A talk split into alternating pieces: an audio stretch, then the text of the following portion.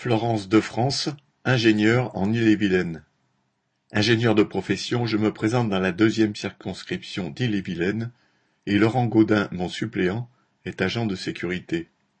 Travaillant depuis plus de trente ans dans un grand groupe de télécommunications, mes collègues et moi-même avons connu une série ininterrompue de restructurations qui n'ont pas cessé de dégrader nos conditions de travail.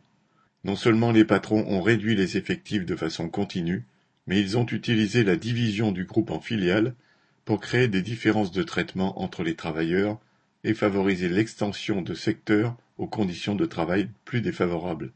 Si nous sommes une majorité dans mon secteur à avoir un statut d'ingénieur, cette politique a fait prendre conscience à beaucoup que leur salaire, meilleur que celui d'un ouvrier, ne les empêche pas de subir l'exploitation et de n'avoir pour se défendre que la mobilisation collective et la grève.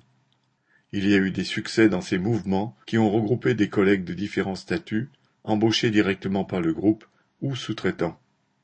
Ils ont soudé notre communauté de travail au-delà des divisions factices entretenues par les patrons.